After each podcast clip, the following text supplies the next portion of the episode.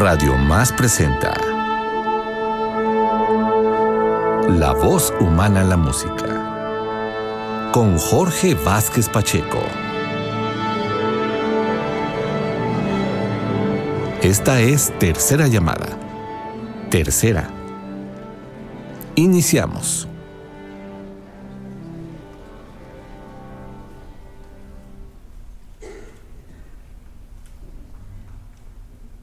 En esta ocasión pondremos a consideración de ustedes la única ópera del compositor mexicano José Pablo Moncayo, maestro nacido en Guadalajara en el año de 1912. Una vez establecido en la capital de la República, cursó estudios en el Conservatorio Nacional de Música al tiempo que trabajó como pianista para la radio y en algunos establecimientos comerciales.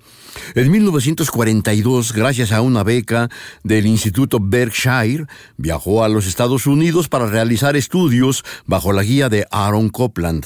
A su regreso, generó una corriente estética de contornos nacionalistas al lado de Blas Galindo, Salvador Contreras y Daniel Ayala. Ese cuarteto de creadores llegaría a ser conocido como el Grupo de los Cuatro. En 1931 se integró a la Orquesta Sinfónica de México como percusionista y de la misma fue subdirector y director artístico entre 1945 y 1947. Como creador, su catálogo no es amplio realmente, aunque se hace necesario señalar que su obra es sólida, sin altibajos y de una sorprendente homogeneidad. Pese a ello, hay partituras de Moncayo que raramente se interpretan. Para La mulata de Córdoba, ópera breve de Moncayo, el autor empleó el libreto preparado por Javier Villaurrutia y Agustín Lazo, inspirados a su vez en una antigua leyenda mexicana que tiene como escenario en su primera parte el casco histórico de aquella ciudad veracruzana. El estreno se dio en el Teatro de Bellas Artes de la Ciudad de México en octubre de 1948. Para aquella ocasión, la Orquesta Sinfónica Nacional de México fue dirigida por el propio compositor, con la mezzosoprano Oralia Domínguez en el rol principal. Pese a su indudable trascendencia, La mulata de Córdoba solo tiene dos registros fonográficos.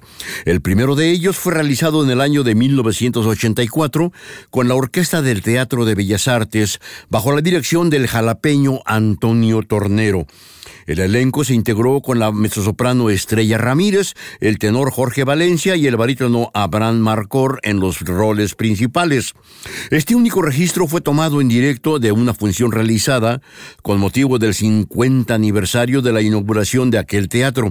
Para la emisión de hoy hemos tomado un segundo registro discográfico grabado en el auditorio Blas Galindo del Centro Nacional de las Artes en el año 2005 con la Orquesta Sinfónica Carlos Chávez y dirección de Juan Carlos Lomónaco.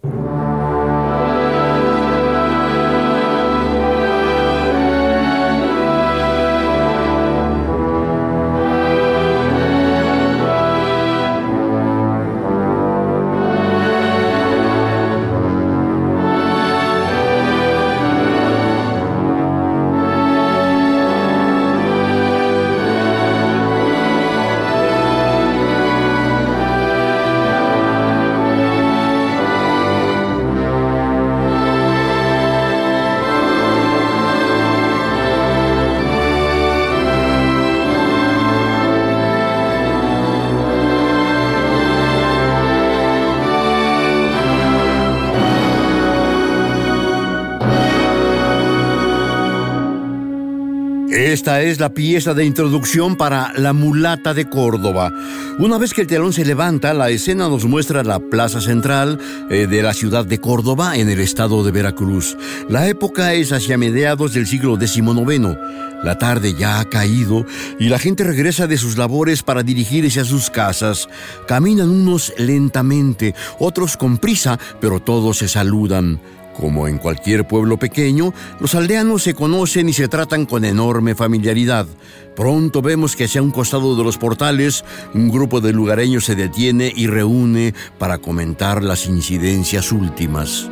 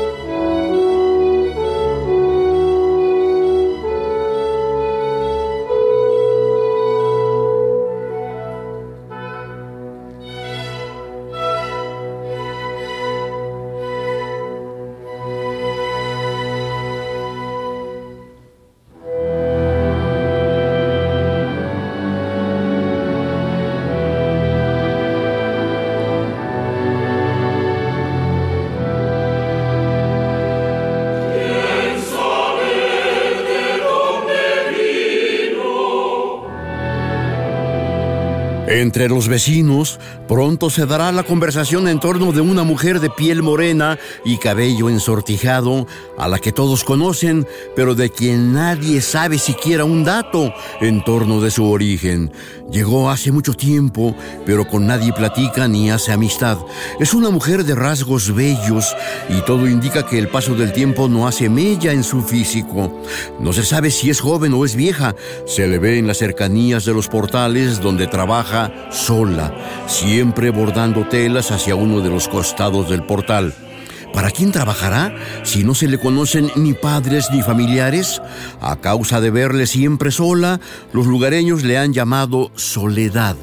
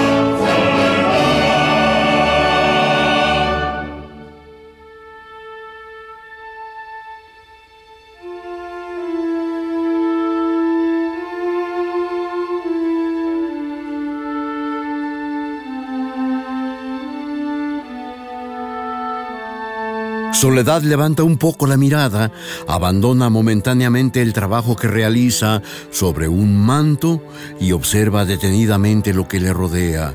Como un murmullo, comienza a elevar su voz para enunciar un canto que parece entonado solo para ella misma.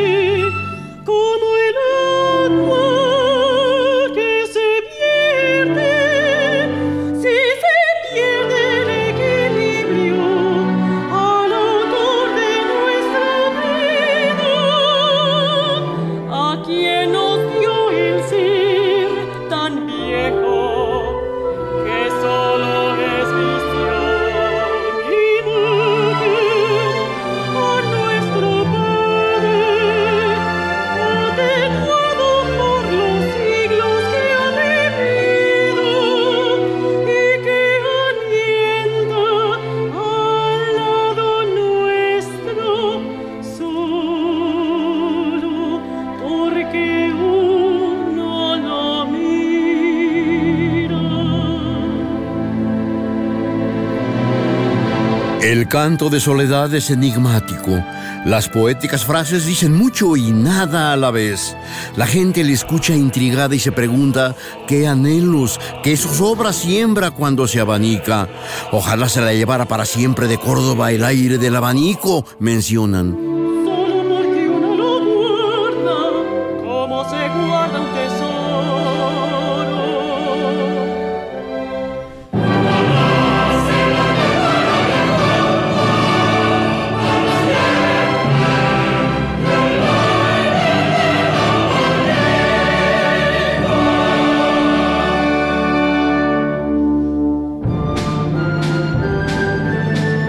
La gente se retira al tiempo que la noche comienza a caer. Hacia un costado de la escena aparece ahora un grupo de varones. Son los siete enamorados de Soledad que se acercan sigilosamente y le dirigen la palabra tímidamente.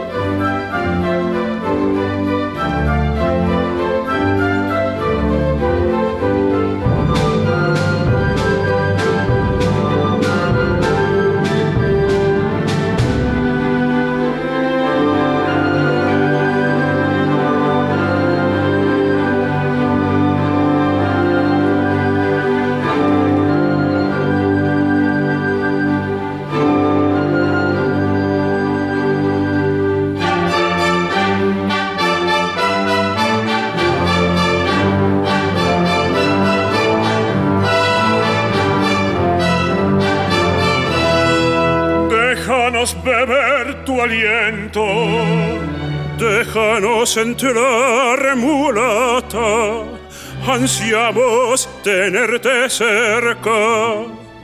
Uno de ellos, un antiguo pretendiente a quien identificaremos como Aurelio, es el primero en hablarle, pero la respuesta de la mulata es cortante. En Córdoba hay muchas casas donde todo es alegría, tras de las rejas hay muchachas pálidas como magnolias.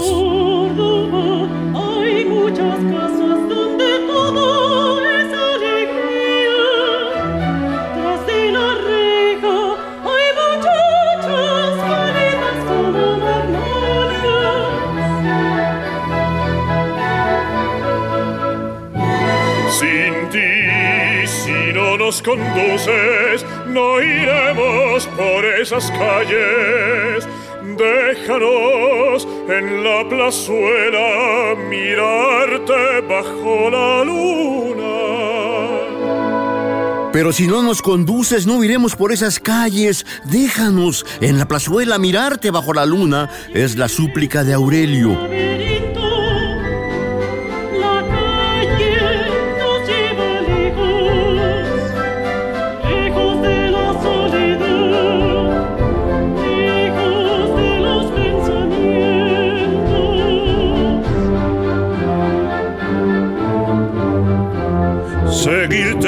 Por donde vayas, seguirte por donde quieras.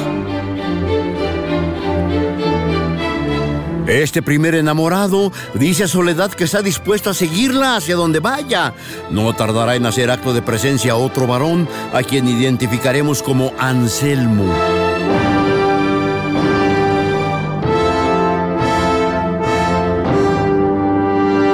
Escucharemos el canto de Anselmo, quien enuncia, en la penumbra de mi estancia cierro los ojos y te miro y me persigue la fragancia de tu cuerpo cuando respiro. En la penumbra de mi estancia cierro los ojos y te miro y me persigue la fragancia de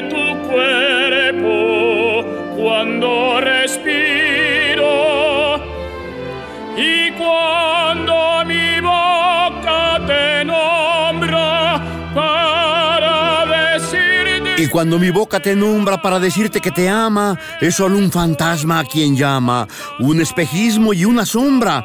Tengo celos hasta del viento que te ciñe el cuerpo ondulante, que se funde con tu aliento y te abraza como un amante. Y no obstante, ¿cómo culparte cuando vuelvo a la realidad? Sé que es inútil desearte, pues si todos se te han rendido, ningún hombre te ha poseído y sigues sola, soledad. Con tu aliento y te abraza como un amante y no obstante, ¿cómo culparte cuando vuelvo a la realidad? Sé que es inútil desearte, pues si todos se te han rendido,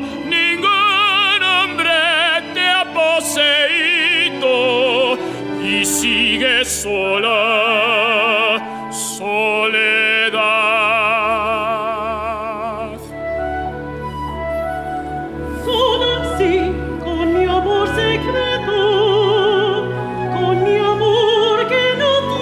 La mujer responde quedamente, pero ahora con frases más concretas e ideas perfectamente definidas. Sola, sí, con mi amor secreto, con mi amor que no tiene edad y que me sirve de amuleto y que llena mi soledad. Ante la pregunta del enamorado, la respuesta es directa. Tu rival es un pobre anciano, el que me llevó de la mano como un niño lo llevo yo.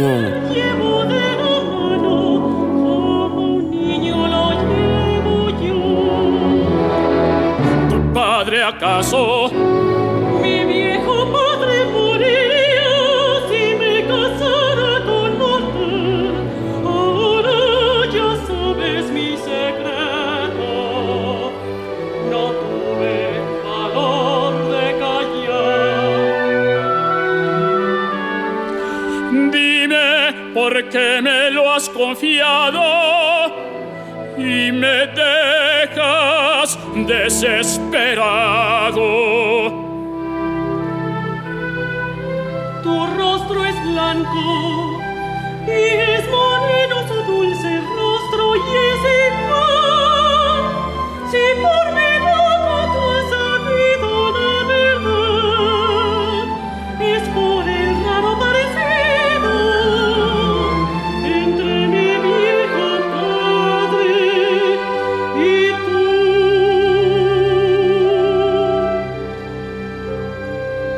Soledad comenta algo que sorprende a su enamorado. Existe un extraño parecido entre Anselmo y el viejo padre de ella. La mujer trata de alejarse del hombre, pero este le sujeta con fuerza y le abraza, la acerca hacia sí y la besa. En ese instante es acto de presencia Aurelio, el antiguo pretendiente, quien les sorprende en este comprometedor momento.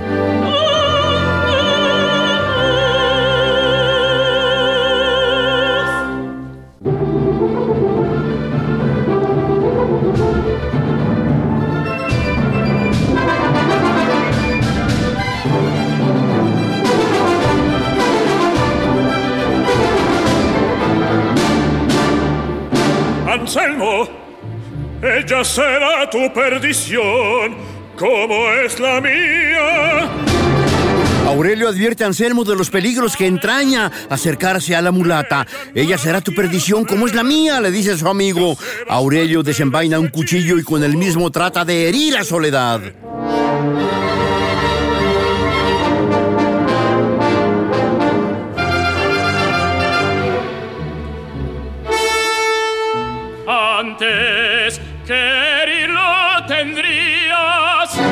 Hazte a un lado, la mataré.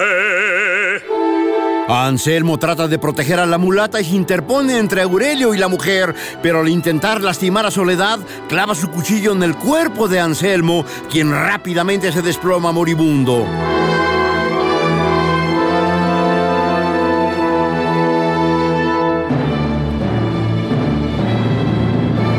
Auxilio, por Dios, auxilio. Gente de Córdoba, ayuda. Miren, miren. La reacción del hombre es de horror. Por un momento trata de consolarse argumentando que ha sido en realidad de ella la causante de esta muerte. Al momento de tratar de herirla, se disipó y el arma se clavó en el pecho de Anselmo. salvarlo. Y en el momento de herirla, se disipó su presencia. Anselmo recibió el golpe destinado a liberarnos. La gente comienza a reunirse en torno de esta trágica escena. Tenía que ser obra de la mulata. Todos coinciden. Aurelio continúa con su condena. Por la traición y el engaño, por la sangre derramada. No la dejen escapar. Por la sangre derramada, esta vez no escapará. Por la traición y el engaño, por la sangre derramada, no la dejen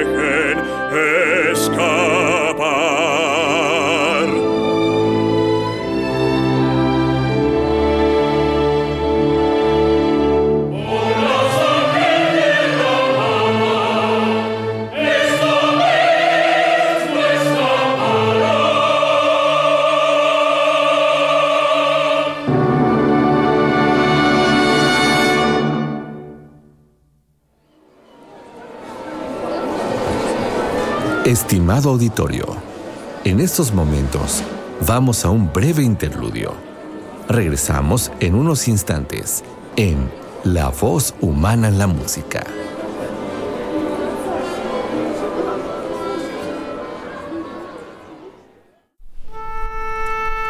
Continuamos con La voz humana en la música. Se abre el telón.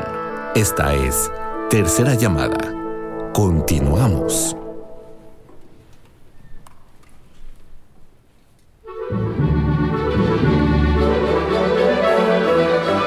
Estamos ahora en el cuadro segundo.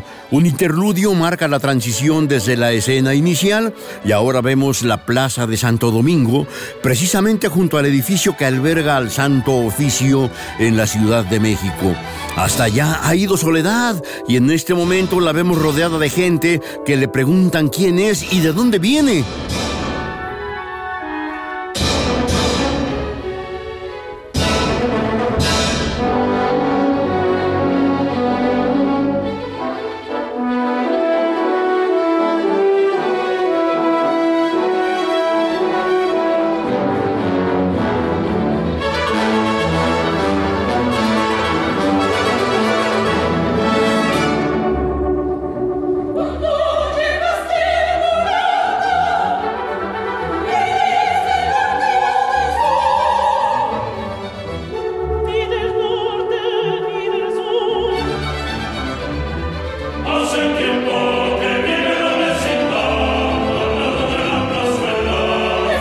Grupo de hombres comenta que la han visto de tiempo atrás y que vive en la vecindad que se ubica hacia un lado de la plazuela.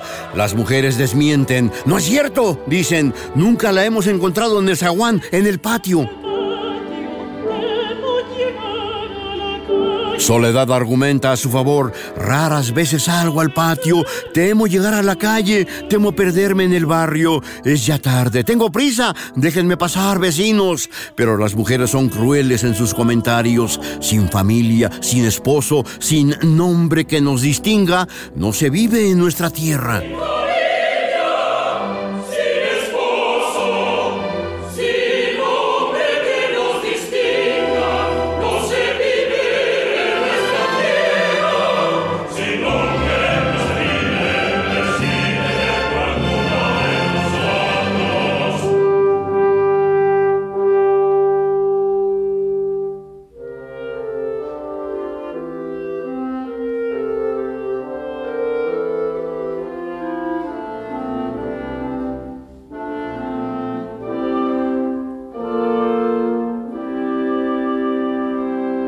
Para los varones no ha pasado inadvertida la belleza de esta mujer.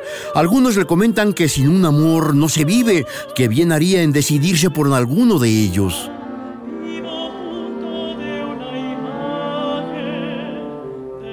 La mulata responde, no debo casarme, no estoy sola, vivo junto de una imagen, de un recuerdo, y la guardo y la conservo como si fuera a extinguirse, como si fuera a dejarme sola, para siempre sola. No permito que la toque ni la distancia ni el tiempo. La llevo por los caminos contra la lluvia y el cierzo, cuando debo detenerme para no verter su aliento.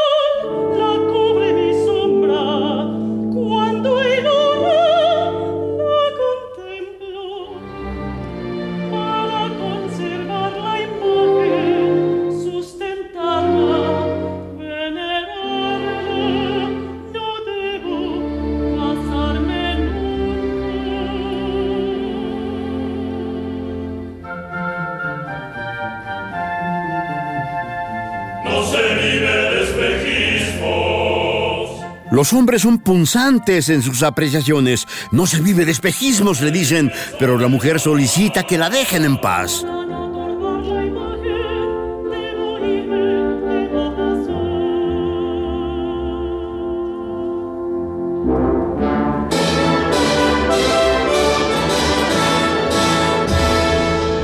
Apártense, no se manchen, esa hembra nos pertenece. En este momento aparecen Aurelio y los cinco enamorados. La voz de advertencia es clara. Ella es rea de la justicia y la han seguido de noche y de día. Soledad trata de defenderse y grita que los hombres mienten. Los vecinos comentan que conocen a la mujer y que hace tiempo que vive en esa vecindad al lado de la plazuela.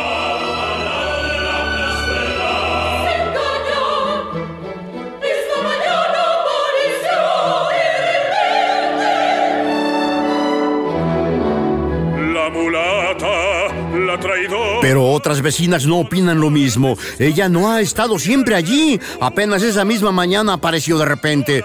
Aurelio menciona a los vecinos que esta mujer tiene la habilidad de estar en todas partes y en ninguna. No la dejen escapar, les dice. Ella sabe disiparse. En vano la mujer tratará de defenderse.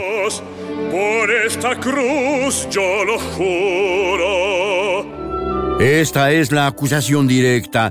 Ella estos ojos cegó, ella armó esta misma mano, ella fue, no fui yo la que Anselmo asesinó, era mi amigo, mi hermano. A la hora que le encontramos, si devora lo que alcanza, ¿qué esperaremos conmigo todos? Era mi amigo, mi hermano. Ahora que la encontramos, si devora lo que alcanza, ¿qué esperamos? Conmigo todos, venganza.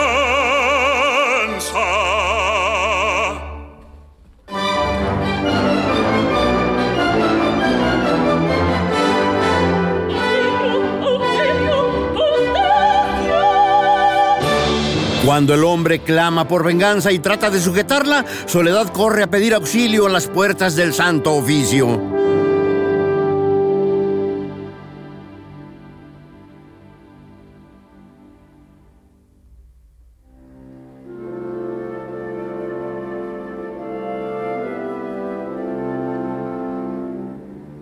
Estamos ahora en el cuadro tercero.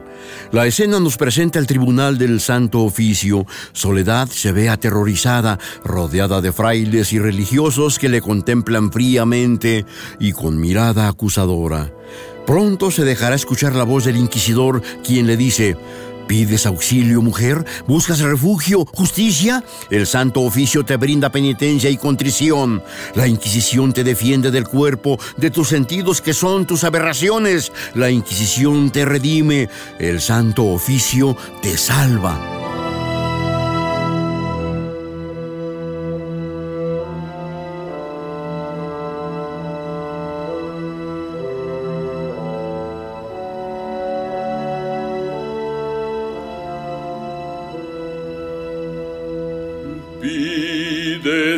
Auxilio, mujer, busca refugio, justicia. El santo oficio te brinda penitencia y contrición. La Inquisición te defiende del cuerpo de tus sentidos que son sus aberraciones. La Inquisición te redime, el Santo Oficio te salva.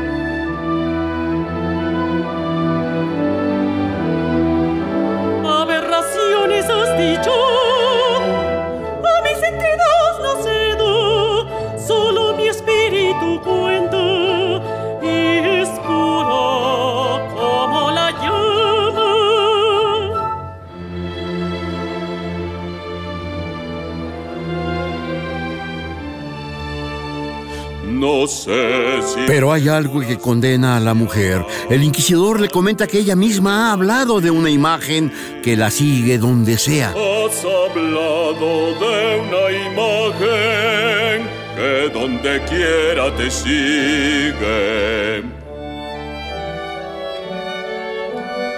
Dices verdad y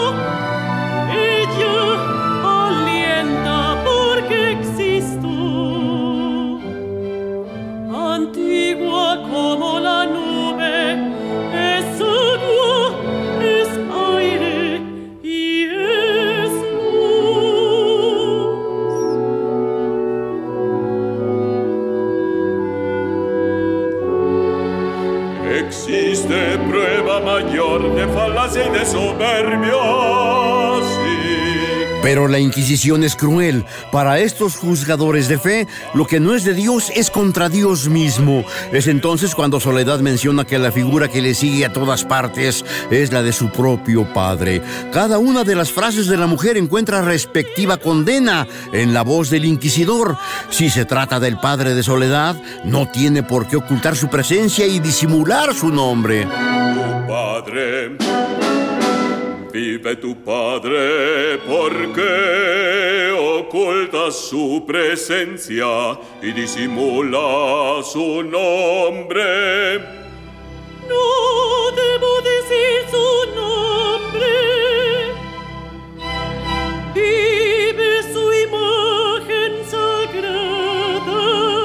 Una vez más Soledad dice que no puede mencionar el nombre de su padre. Mi padre no muere, responde la mujer. Callaré su dulce nombre, no lo escucharán jamás oídos que son mortales.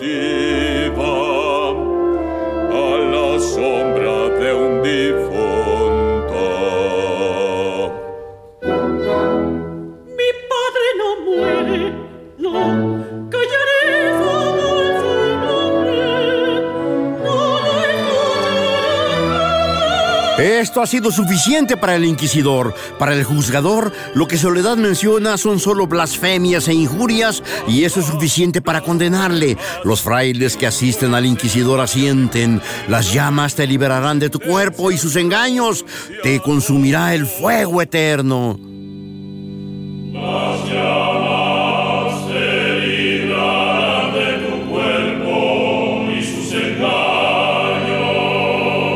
Una vez enunciada la sentencia, un grupo de frailes se acerca y con ellos viene alguien que guarda un sorprendente parecido con Anselmo, aquel que resultó acuchillado por Aurelio.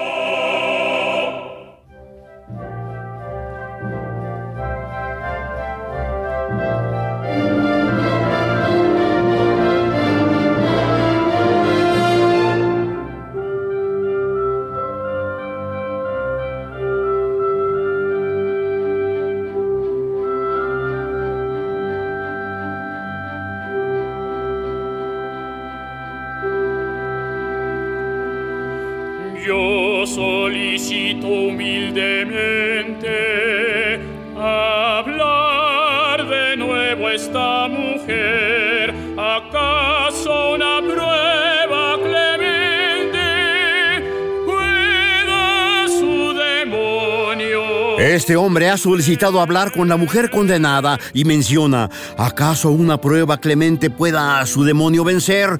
Todos en Dios somos hermanos e iguales ante su mirada.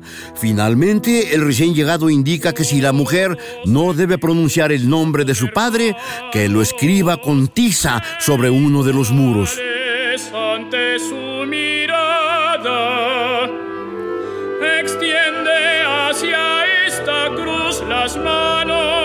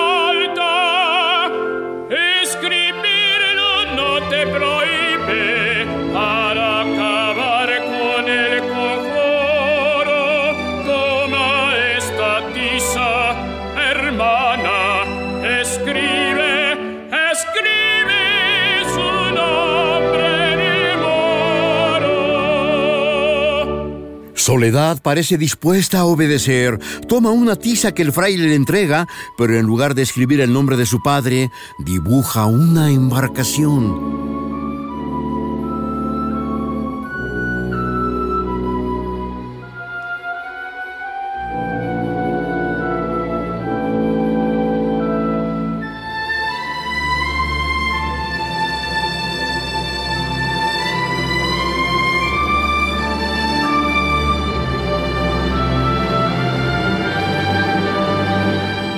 De todos, los trazos de la embarcación que ha dibujado Soledad comienzan a emitir fuego.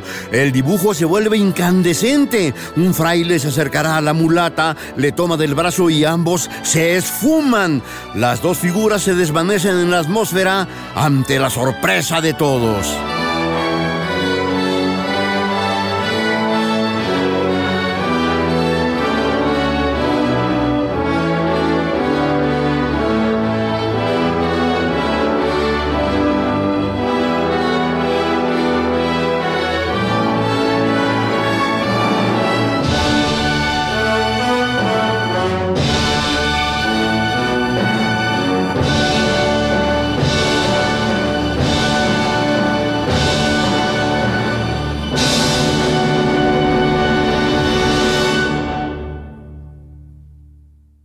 Ofrecimos a ustedes La mulata de Córdoba, ópera en un acto y tres cuadros de José Pablo Moncayo, compositor mexicano, sobre un libreto de Agustín Lazo y Javier Villaurrutia.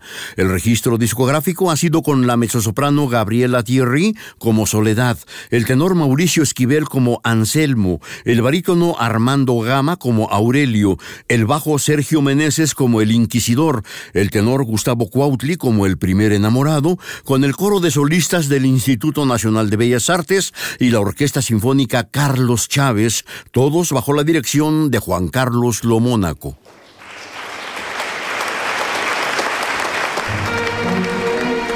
Radio Más presentó La voz humana en la música con Jorge Vázquez Pacheco.